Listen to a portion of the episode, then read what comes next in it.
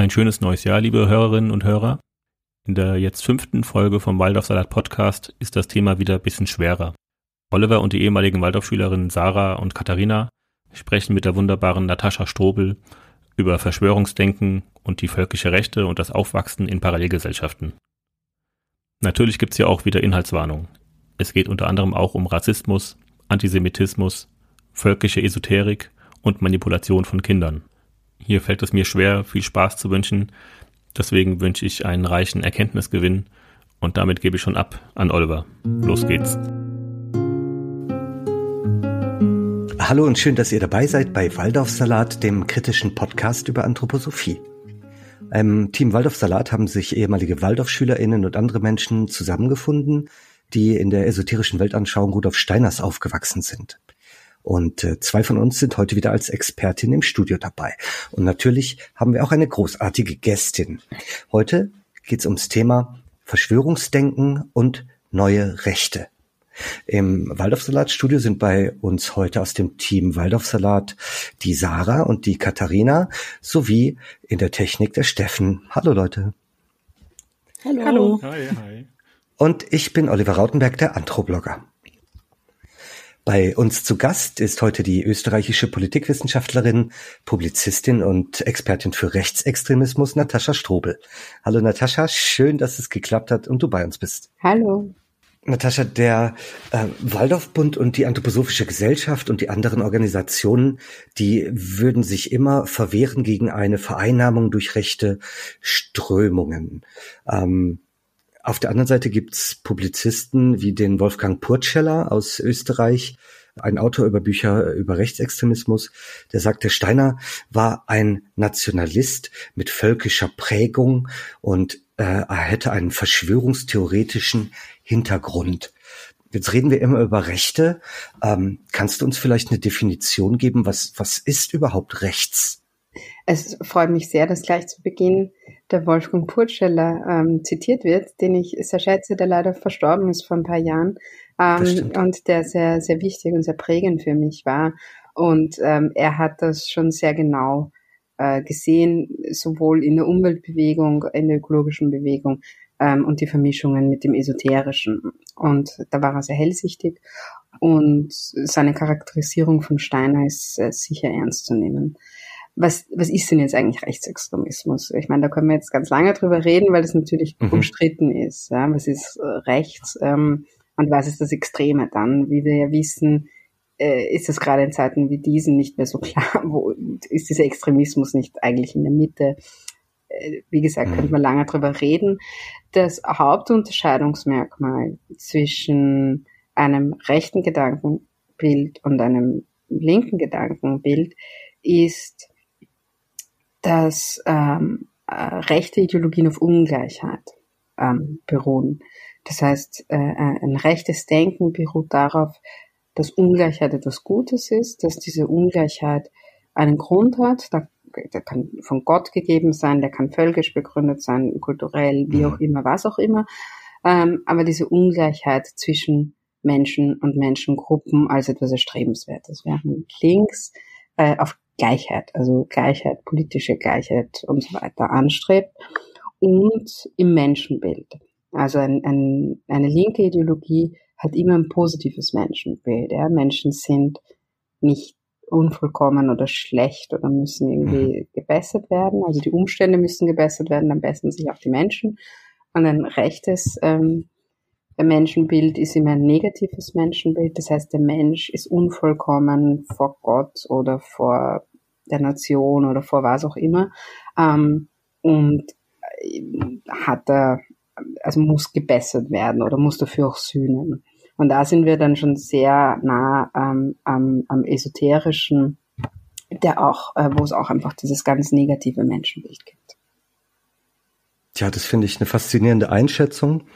Ähm, zum ähm, einen wollten wir ja heute über die neuen Rechten reden, aber auch über das Verschwörungsdenken. Und ähm, da habe ich eine schöne Stelle bei Rudolf Steiner gefunden, die ich gerne mal vorlesen würde. Das machen wir gerne zur Einstimmung. Und äh, wir nennen das das aus dem Zusammenhang gerissene Zitat. Die Menschen merken nicht, dass diese Strukturen der Demokratie so sind, dass immer ein paar Menschen an den Drähten ziehen, die anderen aber werden gezogen. Dadurch können dunkle Mächte am allerbesten wirken. Und wenn einer einmal aufwacht, so wird er eben nicht berücksichtigt. Dem Großkapitalismus ist es gelungen, aus der Demokratie das wunderbarste, wirksamste, biegsamste Werkzeug zur Ausbeutung der Gesamtheit zu machen. Das ist von Rudolf Steiner, Vorträge von Mitgliedern der Anthroposophischen Gesellschaft aus dem 14. Vortrag, Gesamtausgabe Band 177, Seite 265. Jetzt hören wir hier von, von Steiner, dem Anthroposophiegründer, ähm, dass die Demokratie ein Trugbild ist und dass dahinter dunkle Mächte stehen, die uns äh, an Strippen ziehen. Und ähm, das Bild ist dir genauso bekannt sicherlich wie uns, oder? Ja, also es ist faszinierend, wie viel man eigentlich in so ein kurzes Zitat äh, hineinpacken kann. Das erste, was mir gleich in den Kopf geschossen ist, ist, dass das ein unglaublich mechanisches Bild ist von Gesellschaft und von Politik. Es hat mich an Viktor Klempacher erinnert, der in LTI beschrieben hat, wie ähm, die faschistische Sprache und die nationalsozialistische Sprache eine mechanische Sprache ist. Das heißt, Gesellschaft und hm. Politik wurde als etwas Mechanisches gesehen. Also man muss etwas aufziehen oder etwas wird aufgezogen.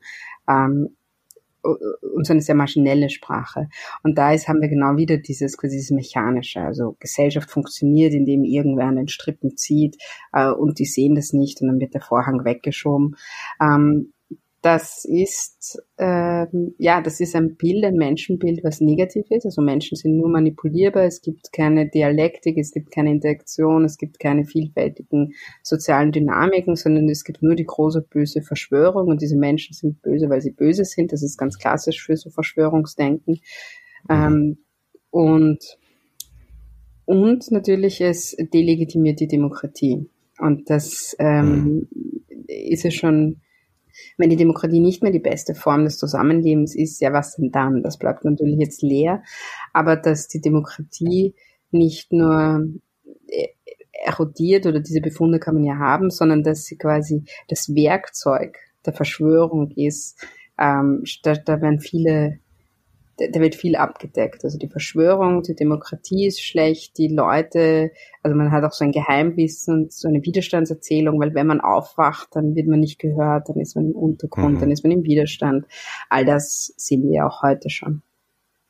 Ja, das ist, äh, klingt wirklich für ähm, meine Ohren wie ähm, Verschwörungssprech. Und äh, da steckt auch dieses Bild hinter, deiner sprach da von der spanischen Wand. Also die Demokratie ist quasi ein Druckbild oder ein Blendwerk, hinter dem die wahren Absichten denn ähm, verborgen bleiben. Und ähm, das wundert mich ein bisschen, weil in der Anthroposophie geht es ja ganz viel um Verborgenes, um, um äh, versteckte Welten. Und ich sehe hier auch so ein dualistisches Weltbild oder ähm, das, was mich an, an die äh, gnostische Strömung der Anthroposophie erinnert. Es gibt den ewigen Kampf des Guten gegen das Böse. Da gibt es quasi das absolut Böse und das absolut Gute. Und äh, die beiden sind ständig in äh, Wettstreit miteinander oder im Kampf miteinander und, und wir sehen das nicht so. Ähm, ja, wir hören jetzt ähm, das System Waldorfschule oder die esoterische äh, Weltanschauung der Anthroposophie, die wird von außen vereinnahmt von, von rechten Kräften und es steckt in ihnen äh, natürlich selbst gar nicht drin. Ähm, dann wiederum gibt es ja viele Überschneidungen mit ja, einer völkischen Szene, die zum Beispiel in der Demeter-Landwirtschaft versucht, sich breit zu machen ähm, oder mit Ansichten ähm, quasi aus, aus der linksgrünen, äh, linksgrün äh, vermuteten Bürgerschaft sogar. Ähm, wie kann das zusammenhängen? Ja, also für mich war das ziemlich, ziemlich eindeutig. Als ich Kind war, das ist jetzt schon eine Weile her, ähm, war sie, es ist sehr völkisch zugegangen bei uns. Und meine Mutter, so alt 68erin, wirklich keinerlei Berührungspunkte mit den Rechten irgendwo in ihrem Leben hat mich auf eine Waldorfschule, weil sie eben der Meinung war, das wäre besonders gut für mich. Und dort war es aber, waren aber viele Dinge, das habe ich erst im Nachhinein begriffen, die für mich damals normal waren, waren einfach nicht normal, sondern das war, wie das in der völkischen Szene zugeht, wie das bei Rechten zugeht, wie das bei stockkonservativen Menschen am Land nicht zugeht. Mhm. Nämlich wir hatten, zum Beispiel war das bei uns ganz üblich, dass Mädchen und Frauen Röcke und Kleider tragen. Mhm. Wir hatten keine bedruckten T-Shirts, weil das war alles was kapitalistisches aus Amerika. Äh, der, der vulgäre Materialismus von Jeans war irgendwie ganz, äh, ganz oben. Also man durfte auch keine Jeans tragen. Es wurden so diese, diese Feste, auch die durchaus so deutsche Feste, so wie mhm. das Johannisfeuer und diese Dinge waren für mich damals normal. Und das habe ich jetzt erst im Rückblick gesehen, wie viel von dieser Bildersprache, die ich damals mitbekommen habe, eigentlich auch so im rechten völkischen, ja, in, in der rechten völkischen Szene verwendet wird. Mhm. Also die Bildersprache ähm, ist mir auch aufgefallen, wenn zum Beispiel Feiern mit ähm, kleinen blonden Mädchen beworben werden, die in weißen Gewändern über die über die Wiesen hüpfen, äh, dann, dann ist mir das immer so ein bisschen ja wie bei wie bei den kleinen Germanen, ja, ähm, wenigstens von der Optik her. Ja, und also bei uns waren das jetzt keine weißen Kleider, aber es war eben auf jeden Fall ganz klar immer so ähm, ein Rückgriff auf ganz traditionelle Kleidung. Und nicht nur die Kleidung war traditionell, sondern auch ähm, die Bücher nach Möglichkeit, ähm, Lieder, die wir gesungen haben, alte Volkslieder. Und ähm, also also wir haben zum Beispiel gesungen, es geht eine helle Flöte. Genau, da, da hatten wir uns ähm, neulich auch gerade drüber unterhalten. Also ähm, Hans Baumann war so ein Nazi-Dichter, der halt für BDM und HJ äh, Lieder geschrieben hat, die damals sehr beliebt waren, wie eben Die helle Flöte oder Hohe Nacht der klaren Sterne. Aber auch sowas wie Es zittern die morschen Knochen, was ähm, heute verboten ist, ähm, weil es als Nazi-Lied eben nicht mehr gesungen werden darf. Und das ist jetzt nicht unbedingt was ähm, Waldorf-Exklusives. Also Hans Baumann konnte einfach nach dem Krieg ganz normal Karriere machen und hat auch beliebte Kinder- und Jugendbücher geschrieben.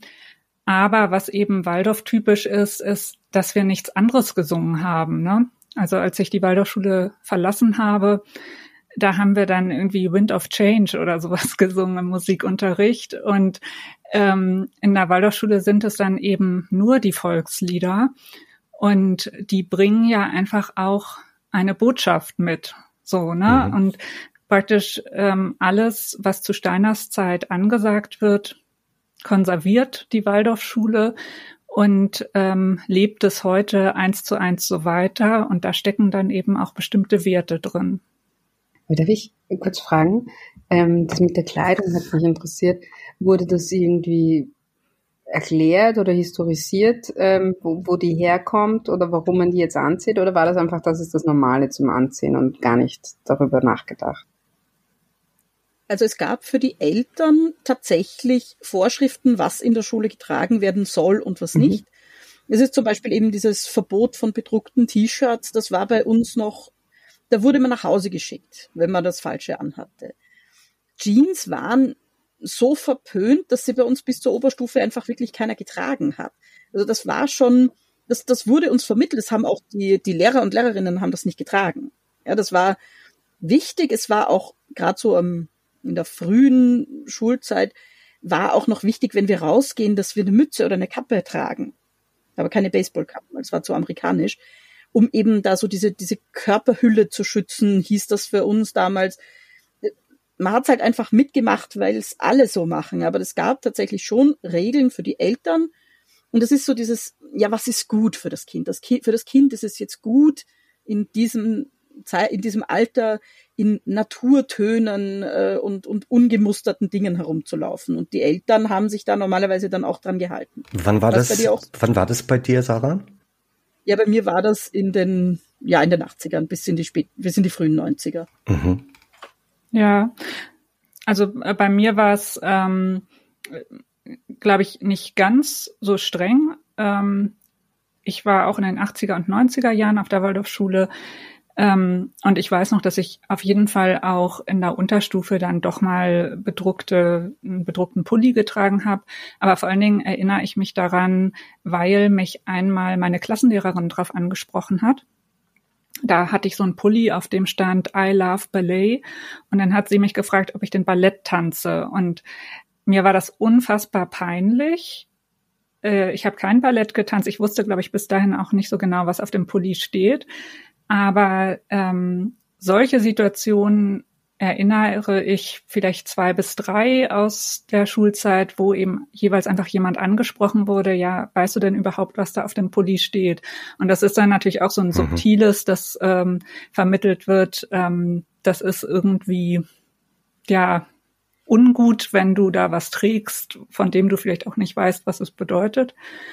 Und ähm, generell war es auch so, dass ähm, also dass die Welt, weil du den Dualismus angesprochen hast, dass die Welt eigentlich immer eingeteilt war in gut und böse, in erwünscht und unerwünscht. Und selbst wenn wir uns dann nicht 100 Prozent dran gehalten haben, war uns schon klar, was eben Waldorf ist und was nicht Waldorf ist. Das klingt. Und dass wir da jetzt gerade was Verbotenes tun. Oder was Verpöntes vielleicht eher. Hm. Das, das klingt nach einer sehr konservativen Kindheit. Und ähm, die Beispiele von Sarah, die sind auch noch gar nicht so weit weg. Es gibt durchaus ähm, von Ende der 2010er Jahre, also 2018, 2019, ähm, Artikel von der Waldorf Zeitung ähm, oder von der Webseite der Waldorf Kindergärten, die davor warnen, ähm, zum Beispiel Muster zu tragen oder zu grelle Farben und ähm, die betonen ganz toll, dass Kleidung ja was Individuelles ist. Ja, aber ähm, man soll sich bitte sehr damit zurückhalten, einmal für sich selbst, aber auch für die anderen, die diese Kleidung dann ertragen müssen und draufschauen müssen. Das heißt, es ist auch so ein, ja, so ein ungeschriebener Kleiderzwang, der vielleicht nicht immer in der Schulordnung steht, äh, manchmal allerdings schon. Zum Beispiel ähm, keine keine Comics zu tragen, ähm, aber durchaus eine durchorganisierte, straffe Gesellschaft, wie es klingt. Ja, also die Waldorf-Leute haben ja immer so dieses, also es wird auch manchmal in Texten so beschrieben, dass man sozusagen liebevoll jemanden auf den rechten Weg wiederbringt. Und ähm, das waren dann eben so kleine Kommentare, ne, dass man so mitbekommt, ja, das passt irgendwie nicht. Oder ähm, also im, im Alltag war eben so, gab es jetzt keine strenge Kleiderordnung in dem Sinne, aber auf Schulfesten war das dann ganz stark so, dass man eben auch einfach sah, was die anderen so tragen. Und ähm, mhm. gerade die Mädchen haben dann oft so ganz, ja, bestimmte relativ traditionelle Kleidchen getr getragen. Und es wurden immer diese Blumenkränze geflochten. Also dann trugen einfach mhm. alle Kinder ihren großen Blumenkranz. Und das war alle gleichzeitig. Kinder, Jungs wie Mädchen? Ja, ja, okay, auf jeden gut. Fall, genau. Und das war eben dann auch eine Aktivität, also gerade beim Sommerfest irgendwie auf dem Schulhof. Ähm, und das bringt dann ja auch einfach so eine bestimmte Ästhetik mit sich, ne? Und an die gewöhnt man sich dann und ähm, weiß ich nicht. Also ich erinnere mich jetzt nicht mehr konkret, wie ich an meine Kleidung damals gekommen bin, aber ich kann mir schon vorstellen, dass man dann einfach ähm, wenn man die anderen in den hübschen Kleidchen sieht, dann vielleicht auch so ein Kleid tragen möchte, ohne dass das jetzt in dem Sinne eine Kleidungsordnung ist. Ganz viel tatsächlich ging auch bei uns über Lob. Also ich weiß, ich hatte als kleines Mädchen lange Haare und ich hatte zwei eingeflochtene Zöpfe. Und mhm. meine Lehrerin äh, hat auch immer wieder, ach, so schöne Haare heute. Und das hat sie bei allen Mädchen mit den Zöpfen gesagt. Und man will als Kind natürlich dann auch dazugehören. Das ist ja mhm. klar. Und wenn dann von der Lehrerin immer kommt, ach, deine Frisur ist so schön, deine Zöpfe sind so schön. Wir hatten, ich glaube, so in der fünften, sechsten Klasse hatten wir alle lange Haare mit geflochtenen Zöpfen als Mädchen. Und da dann natürlich die Kleider und der Blumenkranz, das ist halt eine Optik, die war gewünscht. Die haben sie dann auch bekommen. Und ich weiß noch, dass ich bei meiner Einschulung einen roten äh, Plastikschulranzen von Amigo hatte. Und als ich ungefähr in der vierten Klasse war, habe ich mir dann einen Lederschulranzen gewünscht, weil ich da jetzt seit drei Jahren die Lederranzen meiner anderen MitschülerInnen gesehen mhm. habe. Und dann hatte ich eben so einen Lederranzen, der irgendwie 25 Kilo schon leer gewogen hat und war aber total glücklich drüber. Ähm, was mich jetzt aus heutiger Sicht eigentlich wundert, weil ähm, also dass ich als Kind da den diesen ja traditionellen Lederranzen irgendwie schöner fand als den bunten Kunststoffranzen. Ähm, aber genau, das ist dann, glaube ich, auch was, was man einfach ähm, in der Schule so mitbekommt, dass das irgendwie das Bessere ist. ich habe den Fehler sogar noch ähm, mal mit Mitte 20 gemacht, weil ich mir auch gedacht habe, ich möchte, ich brauche so eine Ledertasche, die so alt ausschaut und so schön ist. Und ich habe dann ziemlich schnell gelernt, dass die sehr viel wiegen ähm, und äh, nicht nicht so praktisch sind täglichen Weg zur Arbeit, dann der moderne Leinenrucksack doch besser ist. Ähm, aber was ich euch noch fragen wollte ist, hat man euch als Kinder jemals eine Begründung für diese Kleidergebote und Vorbote gegeben oder war das genauso wie ihr beschreibt, einfach durch Lob und durch Anpassung und durch ähm, quasi eine, eine simulierte Normalität, dass das dann alle getragen haben? Ich fand das dann, glaube ich, auch einfach schön. So. Ja, klar. Ja. Also erklärt wurde uns das nicht, sondern das war eben so dieses optische Ideal und ich fand das auch schön. Und habt ihr das nie be anderen Freunden, die nicht in die Waldorfschule gehen, gesehen quasi und wollte jetzt dann so ein, also ich erlebe das jetzt bei meinen Kindern, ja, da hat einer ein Dinosaurier-T-Shirt im Kindergarten ein oder ein Ninjago-T-Shirt und dann wollen es alle haben, weil es halt alle cool finden. Und diesen Effekt gab es dann rückläufig nicht. Also kaum. Da kommt jetzt nämlich genau wieder das ins Spiel, was ich, ja, was ich auch ansprechen wollte. Ähm, es ist eine Parallelgesellschaft. Es ist, man bleibt sehr unter sich. Und selbst wenn man jetzt andere trifft, und ich hatte nicht viele Freunde außerhalb der Waldorfschule, aber es gab zwei, drei, dann war das schon klar, so, ja, aber das, was wir jetzt hier machen, das ist eigentlich besser. Also äh, das war, glaube ich, bei mir auch ein klein bisschen anders. Ähm, ich hatte auf jeden Fall viele Kontakte außerhalb der Waldorfschule, ähm, auch viele Hobbys und ähm, auch eben ganz normale Kleidung. Und ähm, auch bei uns in der Schule, würde ich sagen, war das tatsächlich jetzt nicht so ähm, streng gehandhabt eben, beziehungsweise ähm, war das bei mir in der Klasse eigentlich eher wichtig, sich auch abzugrenzen von dem, was die Schule wollte. Ne?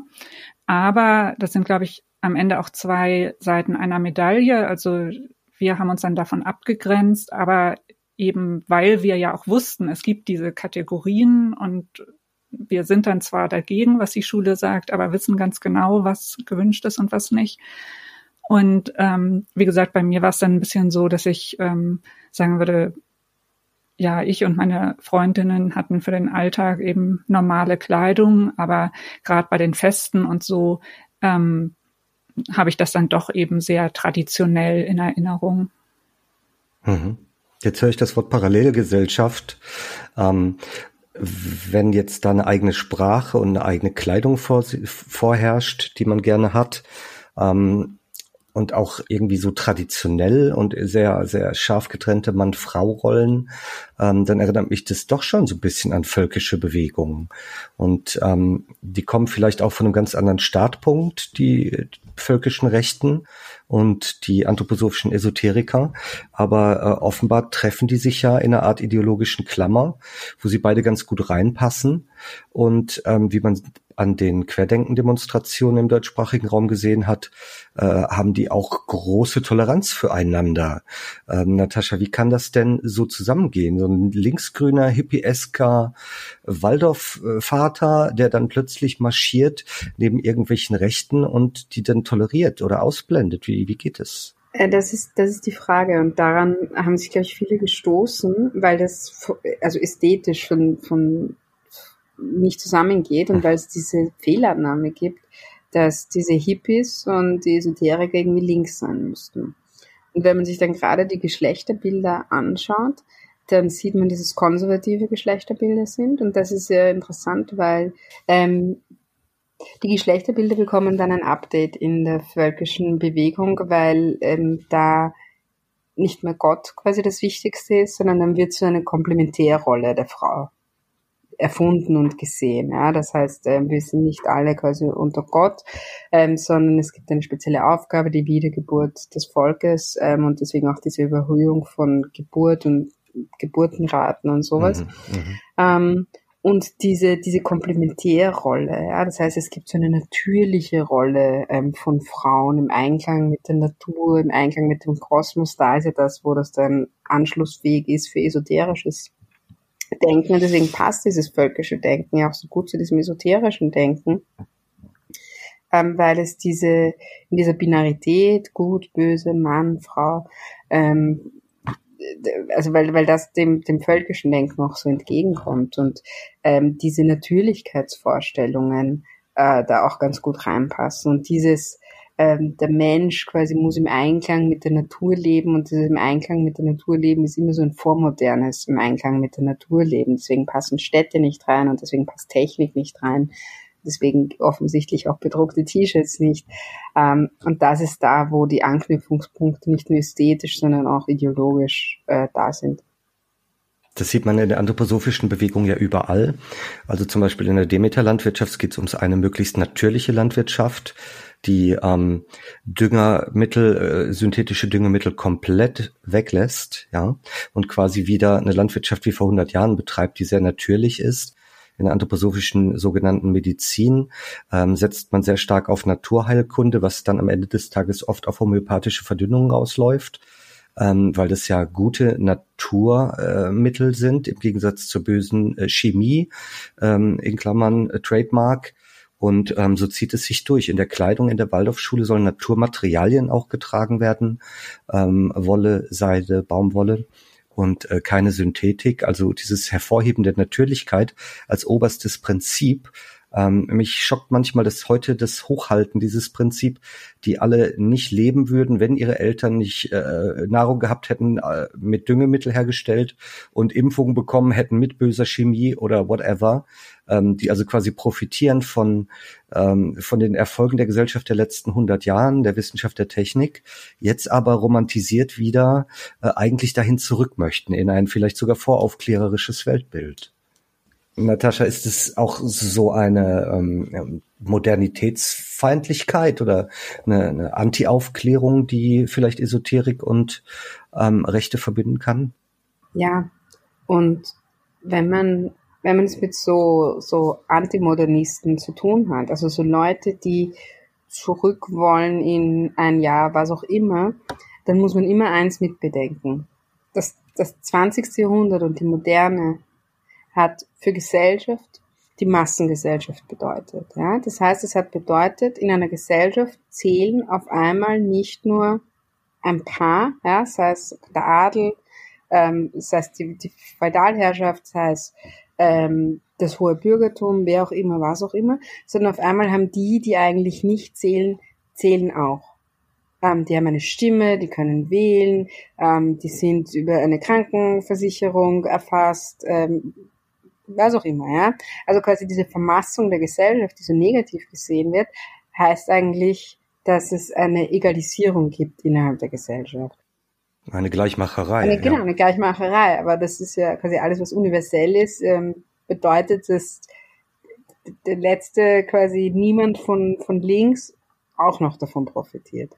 Und alle, die zurück wollen, die die Moderne zurückdrehen wollen, heißt eigentlich, dass man wieder quasi diese strengen Hierarchien ja, äh, einziehen will und dass die anderen nichts zählen. Und dazu passt natürlich auch eine Landwirtschaft, die nicht nachhaltig sein muss für acht Milliarden Menschen, die wir jetzt auf der Welt mhm. sind, ähm, sondern da reicht's, wenn sie halt ein paar hundert oder ein paar tausend ernährt werden, weil wenn der Rest nichts zu essen bekommt, ist es jetzt none of my concern. Äh, und das trifft auf all diese Dinge zu. Ja, das ist schön und das ist romantisch und ich, ich finde es auch schön, wenn ich das in einem ähm, Geschichtsmuseum sehe, wie das alles ausgeschaut hat. Aber diese äh, Geschichte ist ja natürlich ein, ein, ein Prozess. Ja? Und wenn man dieses zurückwerfen will, dann heißt man, ich kann nicht nur die Technik zurückwerfen.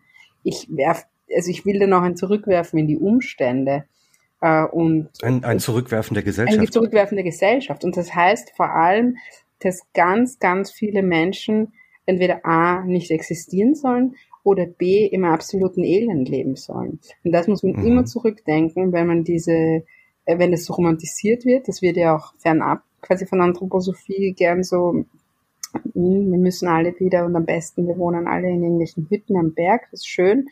Ähm, aber äh, wenn es dann so ein politisches Programm wird oder so ein philosophischer Hintergrund wird, dann läuten alle Alarmglocken bei mir, weil das heißt, äh, dass es für ganz, ganz viele Leute nicht, nicht mehr sein soll und dass die keine Rechte mehr haben sollen und dass die eigentlich gar nicht mehr am besten überleben sollen. Und sie sollen vor allem den Hund halten. Ja. Ich finde, wir sollten da nochmal den Unterschied ähm, aufmachen ähm, zwischen so einem Tumpen ähm, auf Zerstörung äh, herauslaufenden Rassismus oder ähm, einer rechten Position und dem doch unterschwelligen ähm, Rassismus und den rechten Positionen, die man nach deiner Erklärung jetzt oder die mir dann auch auffallen in der Anthroposophie, denn da geht's ja nicht um Vernichtung, sondern wie du gerade sagst, die Menschen, die in der Armut und im Hunger aufwachsen, ähm, für die ist es das Richtige, weil das ist ihr karmisches Schicksal und die haben sich das selbst ausgesucht. Und es ist nicht, dass man denen das wünscht oder dass man die abs absichtlich nicht, nicht ernähren wollte. Aber so gibt's halt Menschen, die haben das verdient und die Menschen, die haben das nicht verdient. Und so ist halt der Lauf der Dinge. Ähm, so ist das kos kosmische Gleichgewicht offenbar, wenn man äh, an Karma und Reinkarnation glaubt und eine gewisse, ja, karmische Schuld, die man dann noch hat. Die Sarah nickte auch gerade ähm, ganz dolle. Gibt es dann Elite-Denken in der Anthroposophie, was sich äh, vielleicht auch in rechten Positionen spiegelt? Oh ja, ganz klar. Also äh, man ist was Besseres allein schon, wenn man dazugehört. Aber es gibt auch innerhalb des Dazugehörens, also innerhalb der Waldorfschule gibt's dann Hierarchien nach oben. Also da gibt's dann die richtigen Anthroposophen, da gibt's dann die, äh, die schon über Generationen Anthroposophen oh, sind. Ja. Dann gibt's die alleinerziehenden Mütter, die sind ganz unten, die müssen möglichst viel putzen, damit sie weiter nach oben kommen. Also tun sie eh nicht, aber damit sie dazugehören dürfen. Also das hierarchische Denken ist schon auch bei Waldorfs ziemlich, ziemlich stark vorhanden.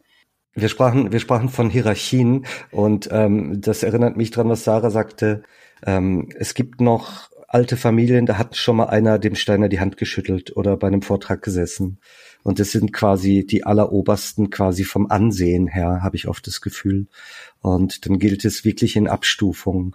Und Menschen, die nicht Anthroposophen sind, naja, die verachtet man nicht, man hasst die auch nicht, aber die sind halt grundsätzlich anders. Ähm, mit denen spricht man nicht, weil die können einen eh nicht verstehen. Und was soll man denen was erklären, was sie nicht erfassen können, weil sie die auf dem Erkenntnislevel nicht sind? Sarah.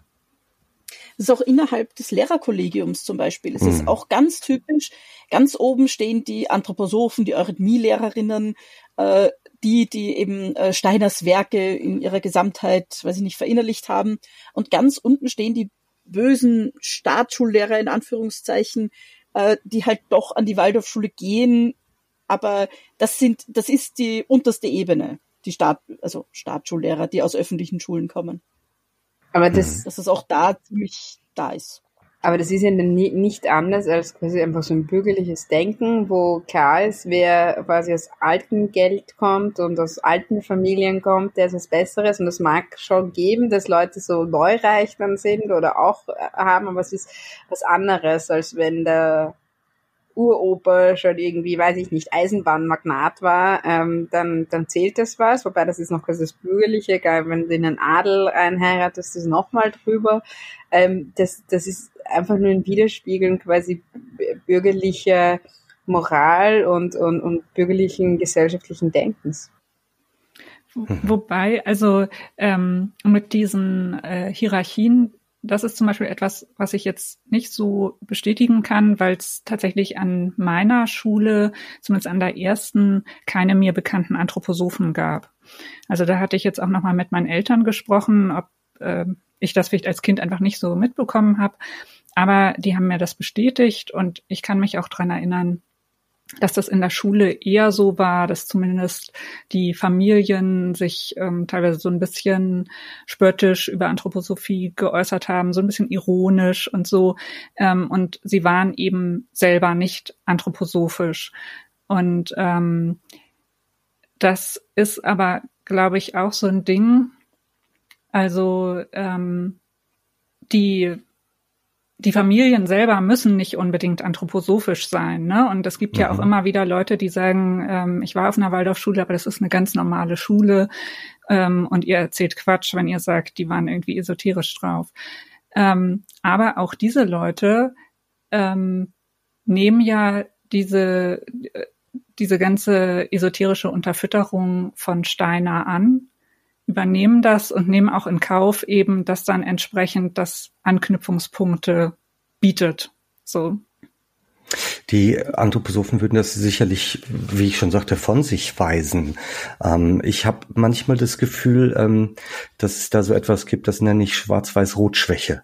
Die könnte es nicht sehen. Ähm, und ähm, erst im November 2022 gab es einen offenen Brief von Anthroposophen an den Bund der Freien Waldorfschulen und die Anthroposophische Gesellschaft, ähm, wo gebeten wird oder gefordert wird, sie möchten nicht immer auf mit der Nazi-Keule auf ähm, andere äh, Anthroposophen draufhauen. Also die Organisation sollen bitte Anthroposophen nicht als rechts ähm, ja, verunglimpfen, nur weil diese halt ihre Meinung sagen, weil ähm, zum Beispiel die Caroline Sommerfeld ähm, mit der identitären Bewegung bei Fackelaufzügen äh, läuft oder ähm, weil man ähm, antisemitische Karikaturen verteilt, wo äh, lange spitze äh, Finger mit Fingernägeln so anstrippen, so unsere Presse und die Medien und die Wissenschaft und die Ärzte steuern. Und das alles wäre ja eine freie Meinungsäußerung. Und deswegen müsste man ja nicht immer gleich mit der Nazi-Keule kommen. Das würde ja alles nur noch schlimmer machen. Ähm, sehen die die Nazis nicht? Ähm, sehen die die und ignorieren sie? Hat Natascha da irgendeine Eingebung zu? Weil ich habe das nicht verstanden. Das eine ist quasi, dass der Begriff Nazi ja irgendwie so hm. steht für alles, was irgendwie extrem rechts ist. Ähm, hm. Und ob das jetzt also wirklich Nazis Nazis sind, ähm, weiß ich nicht. Sind es Nationalsozialisten? Sind es nur Rechtsextreme? Genau, sind es Rechtspopulisten? Völkische, also völkische Esoteriker. Ja, das ist das immer wieder beim ähm, genau. Wolfgang Purtscheller ähm, weil diese völkische Bewegung gibt es natürlich schon länger als der Nationalsozialismus. Der Nationalsozialismus mhm. ist ja auch nicht im, im Vakuum entstanden, sondern diese Bestrebungen, die wir seit äh, Mitte des 19. Jahrhunderts ähm, circa sehen, diese Sammlungsbewegungen im völkischen Lager, die einerseits äh, dieses Kulturelle ganz stark haben ähm, und die, dass es dann so eine politische Bewegung geworden ist, ist ähm, hatte auch ähm, verschiedene Manöver. Äh, und insofern würde ich quasi diese, diese, ähm, also Steiner als Teil quasi dieses Völkischen sehen. Ja? Das ist ein völkischer Rechtsextremismus, ähm, der im Nationalsozialismus nicht geendet, leider nicht ist, aber seinen, seinen zivilisationsbrecherischen, ähm, also da die, die, die, die, die, die grausamste Form angenommen hat. Aber natürlich mhm. sind die Wurzeln ähm, gehen weiter zurück. Und dass es sich mit, diese, mit diesem Esoterischen vermischt, ist natürlich auch so ein Zeichen ähm, der Zeit. Das war auch dann im ausgehenden 19. Jahrhundert und vor allem dann zur Jahrhundertwende einfach auch so, waren so Moden und dass sich das Völkische mit dem Esoterischen ähm, verbindet hat, verbunden hat, da sind wir dann bei, bei Anthroposophie und bei Steiner. Äh, und insofern quasi jetzt äh, unter ganz großen Anführungszeichen quasi verstehe ich, wenn sie sagen, quasi, mhm. aber wir sind ja keine Nazis, ja, aber äh, das völkische Denken ist das, was sie verbindet. Und äh, das, das soll jetzt keine Entschuldigung sein, sondern es soll sein, dass es einfach verwandte Ideologien sind und dass dieses, dieser völkische, diese völkische Esoterik natürlich auch einen, einen Strang im Nationalsozialismus hatte, aber auch ein Leben außerhalb des Nationalsozialismus hatte. Rechts ist es mhm. auf jeden Fall, esoterisch ist es, sozialdarwinistisch ist es und das sind alles die, die verbindenden Elemente. Also der Initiator dieses offenen Briefes an die Waldorf-Schule und an die Anthroposophische Gesellschaft, der verwahrt sich ja auch sehr stark dagegen, dass man ähm, rechtsextreme, identitäre oder völkische dann als Nazis beschimpft.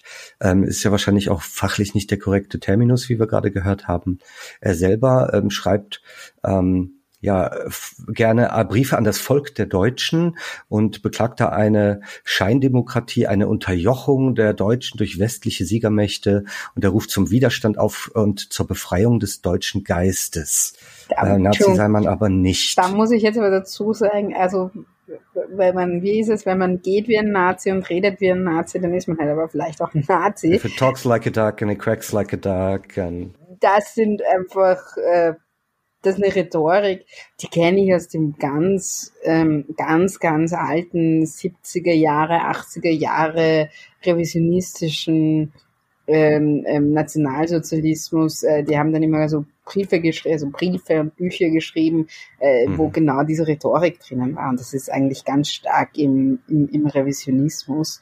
Und da ist man dann doch schon sehr nah, ja, sehr nah an einem Alt-Nazi-Milieu sogar. Alt-Nazi-Milieu, ja. Das, da finden wir wieder die große Schleife der ähm, ähm, Initiator dieser ähm, Petition oder des offenen Briefes, der Rainer Schnurre, der ist auch ein Aktivist für die sogenannte soziale Dreigliederung nach Rudolf Steiner, nach der sich eigentlich die äh, verschiedenen Bereiche der Gesellschaft selber verwalten sollen und der Staat äh, ganz, ganz wenige Einflussmöglichkeiten nur noch haben soll. Es ist quasi eine politische Bewegung, die dem Staat die Macht entziehen soll und die Medizin soll selber entscheiden, was Medizin ist. Und da sollen dann halt auch Heilkundige aller Arten äh, gefragt werden, ähm, zu, als ein Beispiel. Das heißt, diese Dreigliederungsbewegung, die ähm, scheint sehr daran interessiert zu sein, die Macht des Staates zu begrenzen und ähm, als Staat im Staate quasi ihre eigene, nach ihrer eigenen Fasson zu leben.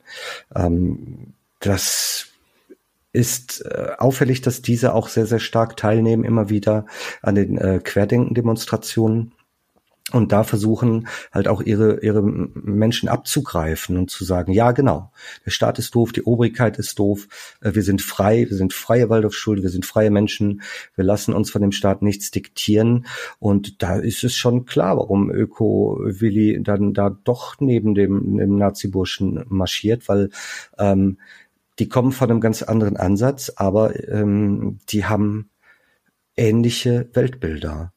Ja, die, die Weltbilder, das haben wir schon gesagt, ähm, die sind sehr stark geprägt auch von so einem Gut- und Böse-Dualismus. Also, ähm, oder wir die Eingeweihten gegen die Unwissenden, ähm, wir die guten Menschen gegen die böse Pharma, die böse Big Agrar, ähm, die bösen korrupten Politiker. Und das kann sein, dass das ein unten gegen oben ist.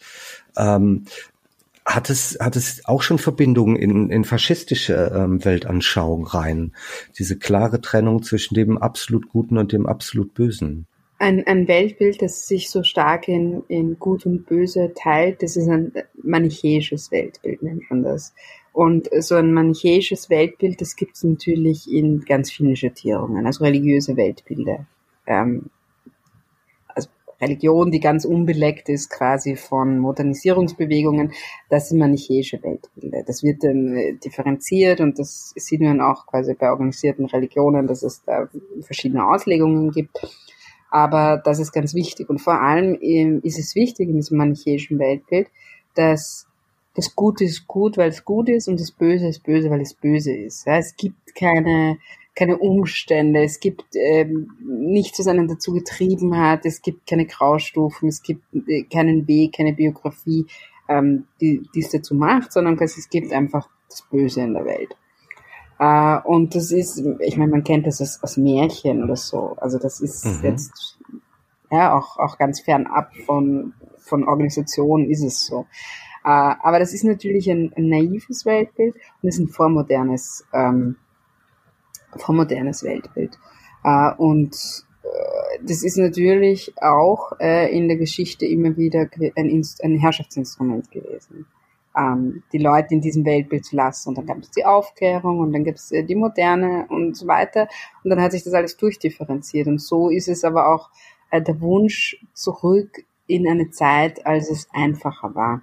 Und dieses Einfachheitsversprechen in einer so fragmentierten Zeit das ist, was es für viele attraktiv macht, aber es ist so eine Selbstinfantilisierung, ähm, die damit einhergeht. Äh, und natürlich ähm, äh, ist man dann nicht mehr auf Augenhöhe, sondern die, die bestimmen, was das Gute und was das Böse mhm. ist, die werden bestimmen und man hört zu und fürchtet sich oder freut sich, ähm, aber ist nicht mehr auf Augenhöhe. Das heißt, es ist wirklich ein Zurückwerfen in eine Vormoderne. Sarah nickt ganz toll. Ja, also das, ähm, das mit dem absolut Bösen, bei, in der Anthroposophie gibt's da die Widersachermächte. Wir haben da immer wieder mal ganz lustig drüber geredet, ob das jetzt äh, zu Ariman oder zu Luzifer gehört. Aber allein die Tatsache, dass, dass uns als, als Menschen, als Familien, ich sage jetzt gar nicht unbedingt als Kindern, weil in der Schule haben wir gar nicht so viel dazu gehört, aber dass diese Widersachermächte gibt und dass die uns Böses wollen und dass wir die tapferen Streiter dagegen sind. Und das war schon sehr präsent. War das bei euch auch so, Katharina? Also so konkret erinnere ich mich nicht daran, aber uns wurden natürlich diese ganzen Geschichten erzählt.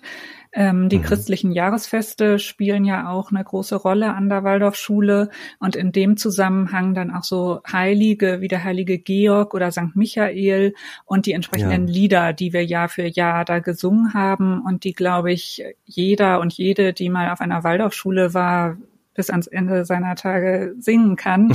von irgendwie, äh, also ja, es, es waren teilweise einfach irgendwelche katholischen Kirchenlieder. Aber ich bin zum Beispiel überhaupt nicht in einer katholischen Gegend aufgewachsen und trotzdem haben wir das hoch und runter gesungen. Mhm. Habt ihr auch den Drachen erledigt? Ähm, ah, ja, ja, klar, mehrfach. Ja, dann gibt's den Erzengel kämpft gegen den Drachen, ist ja eines der größten Feste ähm, an der Waldorfschule. Da ist ja auch wieder das Gute gegen das Böse drin. Ja, also ich fand das damals sogar ganz toll, dass wir das durften, weil ich meine, wie alt war ich damals? Zehn, acht, neun, also sogar noch ein bisschen jünger. Und ich war in dem Alter so richtig äh, äh, Schwerter kämpfen und Prinzen und was weiß ich was. Ich fand das ganz toll. Und dann gab es da auf einmal einen Drachen und wir durften den dann erledigen. Äh, ich habe jetzt gesehen, dass ganz aktuell in Schulen da teilweise mit Feuerpfeilen geschossen wird. Das durften wir damals nicht, aber das hätte mir damals total gut gefallen. Also da merke ich dann auch, wie sehr ich durchaus drinnen war in diesem gut-böse Denken, weil der Drache, das war ja kein Drache, das war ja alles Böse in der Welt, das wir da erledigen. Die Waldorfkinder singen, mit deiner Hilfe, oh Michael, werden wir die Mächte des Bösen überwinden. Und dann gibt's so schöne Sachen, wo dann wirklich mit Flammen, also es wird ein Pappmaché-Drache gebaut, dann wird er mit Flammen niedergebrannt oder mit Pfeilen beschossen oder mit Holzschwertern vermöbelt und dann sind alle kleine Helden und kleine St. Michaelinen, die äh, das Böse aus der Welt treiben da ist wieder eine sehr starke religiöse Prägung drin. Und auch wieder, ja, Manichäismus und ähm, Gnosis, die ja auch eine große, große Basis in der Anthroposophie ähm, darstellt. Ich denke, wir haben so ein paar Anknüpfungspunkte an, von der Esoterik an die Rechten ähm, schon dargestellt gut-böse Dualismus, ähm, konservatives Weltbild, ähm, Parallelgesellschaften. Ähm, damit einhergeht aber halt auch immer Verschwörungsdenken. Und das halte ich für einen Markenkern ähm, der Anthroposophie und einen Markenkern der Waldorfschule auch, äh, dass sich da besonders viele ähm, verschwörungsaffine Menschen treffen. Und vielleicht kann man es kann man es mit Holger Klein sagen, glaubst du erst den einen Scheiß, bist du auch bereit, bald jeden anderen Scheiß zu glauben. Ähm, kann das so sein, dass man da in so ein Rabbit Hole absinkt, Sarah? Ja, das ist mal das eine. Aber ich würde sagen, es gibt einen anderen Faktor, der auch noch stärker ist. Man weiß, dass man doch durchaus unter sich ist. Also da gibt's Leute, die, die tiefe Anthroposophen sind und die glauben das. Und wenn man zu, an diese Schule kommt und das vielleicht jetzt auch nicht alles glaubt, man merkt doch, dass das eine Schule ist, wo es akzeptiert wird, auch wirklichen Quatsch zu glauben. Und das ist, das ist einfach so eine, eine Stimmung, die dort herrscht, du musst nicht genau das Gleiche glauben wie ich, aber es ist schon okay, wir akzeptieren diese Meinungsvielfalt, mhm. dass jetzt der eine glaubt, die Erde ist flach und der andere glaubt, sie ist hohl, das existiert da so richtig schön nebeneinander mhm. Und dass man eben auch bereit ist, andere Zweige der Esoterik durchaus zu dulden. Also bei uns würde, was in der Anthroposophie eigentlich gar nichts zu suchen hat, würde sehr viel gependelt auch an der Schule. Ähm, einfach weil das ein, ein ja, ein, eine, eine, ein Klima ist, in dem es akzeptiert ist, diese esoterischen Weltanschauungen auch auszuleben.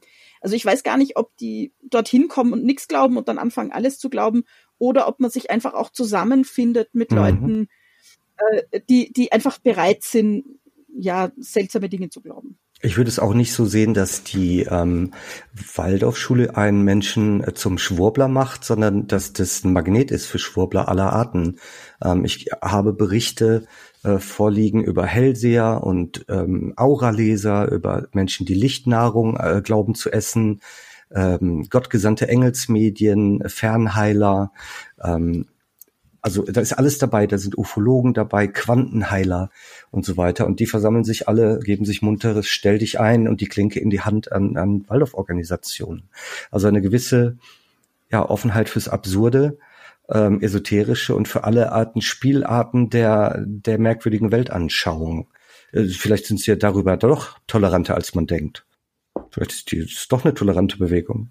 Ich glaube zumindest, äh, dass die Waldorfschulen da einfach ähm, wenig selbstkritisch sind, wenig gucken, wo bei ihnen die, äh, also wo die Ursache in ihren eigenen Strukturen liegt. Ähm, denn also als ich zur Schule gegangen bin, da war es zum Beispiel auch so, dass Steiners Rassismus noch komplett abgestritten wurde. Mittlerweile sind die da ein bisschen weiter und räumen das ein, sagen, ja, einzelne Stellen sind missverständlich und so. Ähm, und jetzt auch im Zusammenhang ähm, mit Querdenken, aber eben auch mit ähm, ja, Völkischen an den Schulen und so, da ähm, ist der Bund der Freien Waldorfschulen ja schon sehr darum bemüht, ähm, zu zeigen, dass er klare Kante gegen rechts zeigt. Das war jetzt das Cover der Erziehungskunst im Oktober, glaube ich, oder November, weiß ich gerade nicht mehr.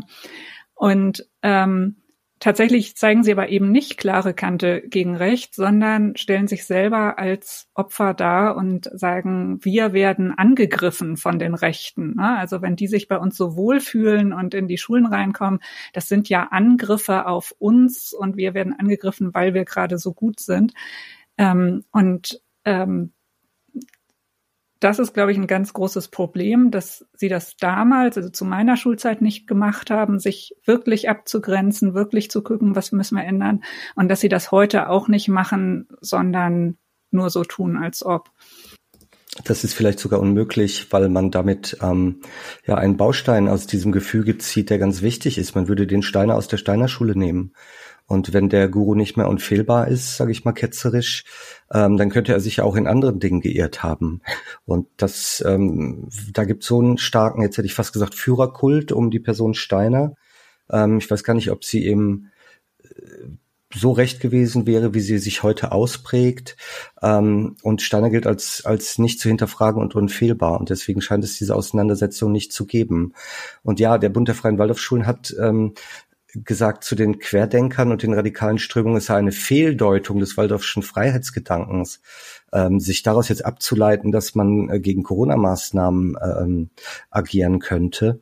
Ähm, die Tagesschau hat das recherchiert, das äh, große Nachrichtensendung im deutschen Fernsehen, und hat gesagt, ja, diese Fehldeutung, die kommt von der eigenen Homepage des, des Bundes der Freien Waldorfschulen ähm, wo nämlich die ganzen Corona-Verschwörungsmythen stehen. Wo steht, da stand, ähm, die Maske wird da mit einer Burka verglichen, ja. Also ein Unfreiheitsinstrument, mit dem man gesteuert und geknechtet werden soll. Ähm, und Freiheit, Freiheit über alles. Ähm, ist diese Freiheit dann wirklich frei? Ist dieser Freiheitsgedanke wirklich ein ehrlicher?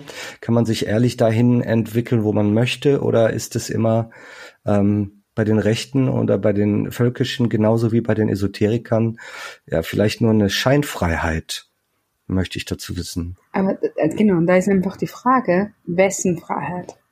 Weil Freiheit, aber für wen und wer zählt überhaupt? Und wenn ich und wenn ich da ein Weltbild habe, in dem quasi eine Mehrheit sowieso nicht zählt, sondern eine Elite oder die Auserwählten oder die Erleuchteten mhm, oder mhm. mhm ähm, die von Gott äh, bevorzugten, was auch immer, ja, ähm, da dann zählen die anderen nicht und dann zählt deren Freiheit nicht, sondern zählt nur meine Freiheit. Und das ist es, habe ich ein Weltbild, wo ich in einer Gesellschaft lebe und in einer Gesellschaft gibt's Aushandlungen, gibt's Kompromisse, gibt's Interessenskonflikte und dann muss man den Zustand finden, wo es einfach für die meisten passt oder für alle passt. Ähm, oder setze ich meine Freiheit absolut durch? Das, dann kann es schon sein, dass ich mehr darf, wenn ich meine Freiheit absolut durchsetze. Und das, dann kann ich auch 200 äh, kmh vor einer Schule fahren, weil es ist doch egal. Und dann kann ich auch, mhm. ähm, also, ja, ähm, das alles machen. Äh, und dann werde ich individuell mehr Freiheit haben, aber ganz viele andere nicht. Und dieses, dieses ultra libertäre, liberale äh, Denken, was aber Freiheit ist, ähm, heißt einfach nur Freiheit für mich und alle anderen ist entweder egal oder die müssen selbst schauen, wo sie bleiben, aber mich gehen die anderen nichts an. Und dieses Nicht zusammenleben wollen mit anderen, nicht Verantwortung übernehmen wollen, äh, mit anderen nicht solidarisch sein, nicht in, in anerkennen, dass es irgendwie Verbindungen, soziale Verbindungen zwischen uns Menschen gibt, weil wir in einer Gesellschaft leben. Ähm, das scheint mir auch ein Charakteristikum ähm, dieses Denkens zu sein. Das ist fast schon ein wunderbares Fazit. Ähm, das ist so toll zusammengefasst. Vielen Dank dafür.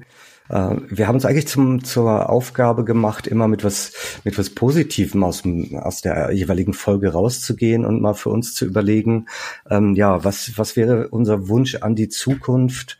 Ähm, wie könnten wir jetzt in Worte fassen, ähm, ja, was wünschen wir uns von einer Gesellschaft, in der Rechte und ähm, Esoteriker zusammenwachsen, der Verschwörungsdenken ganz tief einsickert in die Gesellschaft?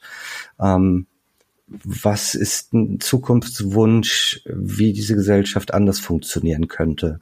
Da würde ich ganz gerne unsere Ex-Waldis Sarah und Katharina zuerst fragen. Sarah vielleicht. Also ich wünsche mir, dass wir endlich die Rechtsaußenbewegung erkennen und benennen als das, was sie ist hm. und nicht immer nur so drumherum reden und sagen, ach, die gehen da ja nur mit und die schreien da ja nur mit und die schwenken ja nur Fahnen, die machen ja gar nichts. Nee, du hast es vorhin schon gesagt, Natascha, wenn sie gehen wie Nazis, wenn sie reden wie Nazis, dann sind sie Nazis und als solche dürfen wir sie auch benennen.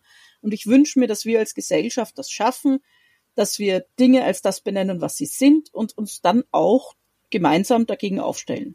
Weil ich will nicht in einer Gesellschaft mit Nazis leben. Die akzeptable Menge von Nazis in einer Gesellschaft ist null. Sehr, sehr gut. Katharina.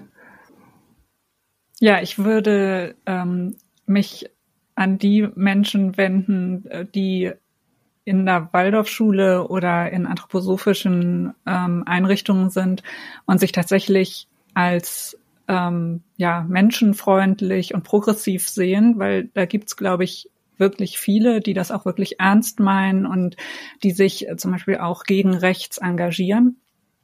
Und die, mhm. Ähm, genau, und die müssen aber eben genau hingucken, ähm, was sie da für eine Esoterik akzeptieren die ganze Zeit und tolerieren und ähm, was das bedeutet, was das für Konsequenzen hat. Und wenn man sich das genau anguckt, ähm, ja, dann muss man, glaube ich, Entscheidungen treffen. Und äh, ich will das niemandem vorgeben, aber sich damit wirklich kritisch auseinanderzusetzen, das fände ich wichtig. Vielen Dank. Und als letztes möchte ich gerne unsere liebe Gästin fragen, ähm, ja, dein Wunsch an die Gesellschaft oder an eine andere Gesellschaft.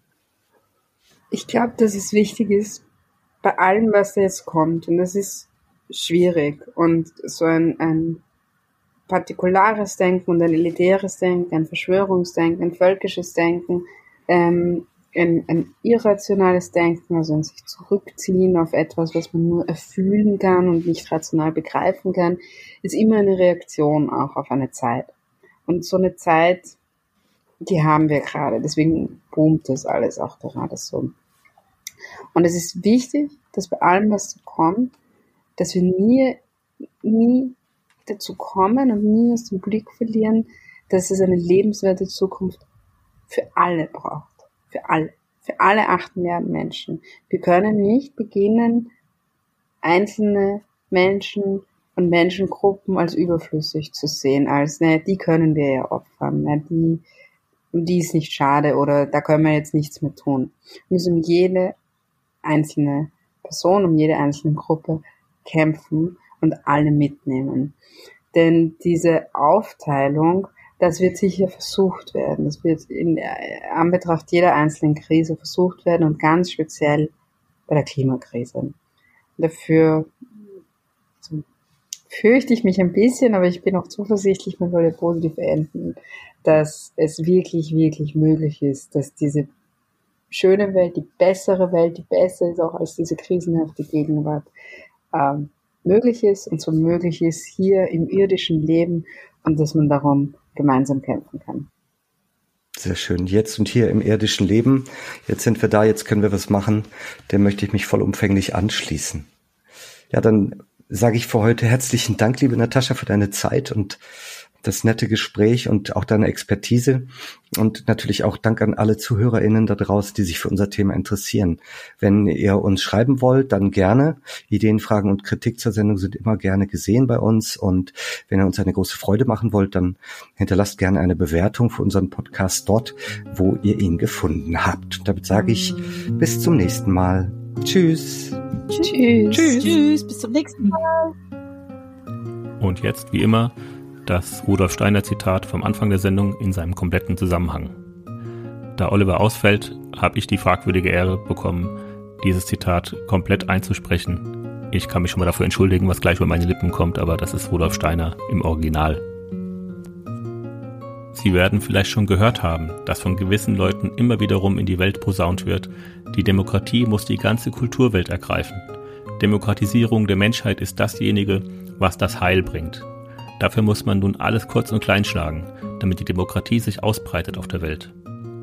Ja, wenn die Menschen einfach so fortleben, dass sie die Dinge, die als Begriffe an sie herantreten, nur so an sich herankommen lassen, also ganz aufgehend in den Begriffe Demokratie, dann haben sie eben den Begriff Demokratie so, wie ich ihn als Definition des Menschen angeführt habe.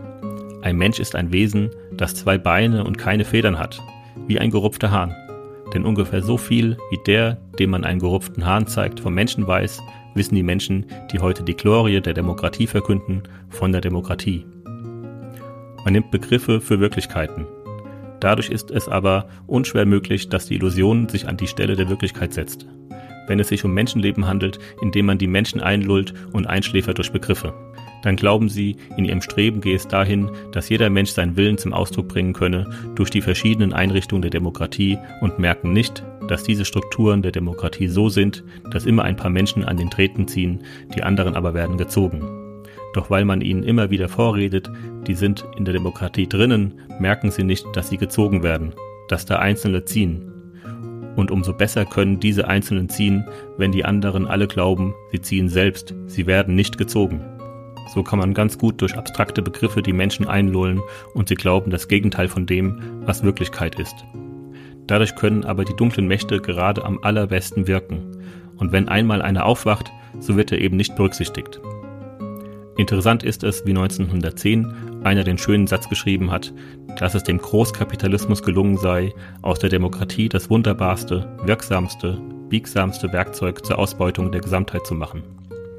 Man bilde sich gewöhnlich ein, die Finanzleute seien Gegner der Demokratie, schreibt der betreffende Mann. Ein Grundirrtum, vielmehr seien sie deren Leiter und deren bewusste Förderer. Denn diese, die Demokratie nämlich, bilde eine spanische Wand, hinter welcher sie ihre Ausbeutungsmethode verbergen, und in ihr fänden sie das beste Verteidigungsmittel gegen die etwaige Empörung des Volkes. Da hat einmal einer, der aufgewacht ist, gesehen, wie es nicht darauf ankommt, von Demokratie zu deklamieren, sondern wie es darauf ankommt, die Wirklichkeit zu durchschauen. Nichts auf alle solche Schlagworte zu geben, sondern zu sehen, was wirklich ist. Heute wäre dies ganz besonders notwendig, denn man würde dann sehen, von wie wenigen Zentren aus die Ereignisse heute eigentlich gelenkt und geleitet werden, die so furchtbar, so blutig über die ganze Menschheit hinweg walten. Darauf wird man nicht kommen, wenn man immer in den Irrwahn lebt, die Völker bekämpfen sich, wenn man sich immer einlullen lässt von der europäischen und amerikanischen Presse über irgendwelche Beziehungen, die in den gegenwärtigen Ereignissen zwischen den Völkern sein sollen. Das alles, was da gesagt wird über Antagonismus und Gegensätzlichkeiten der Völker, das ist dazu da, um über die wahren Gründe den Schleier zu bereiten.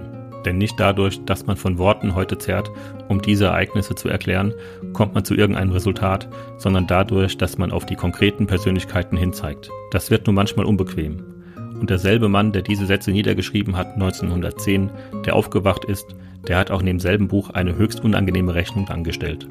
Er hat nämlich eine Liste aufgestellt von 55 Männern, die in der Wirklichkeit Frankreich beherrschen und ausbeuten. Diese Liste gibt es in dem Buche La démocratie et la financier, 1910 von Francis Delaissy. Von demselben Mann, der das ja mittlerweile berühmt gewordene Buch La guerre qui vient geschrieben hat, das letztere 1911, das Buch La démocratie et le financier von 1910. In diesem Buche finden Sie Sätze von fundamentaler Bedeutung. Da ist einmal ein Mensch aufgewacht gegenüber der Wirklichkeit. In diesem Buche Die Demokratie und die Finanzwelt liegen Impulse und vieles von dem zu durchschauen, was heute durchschaut werden sollte.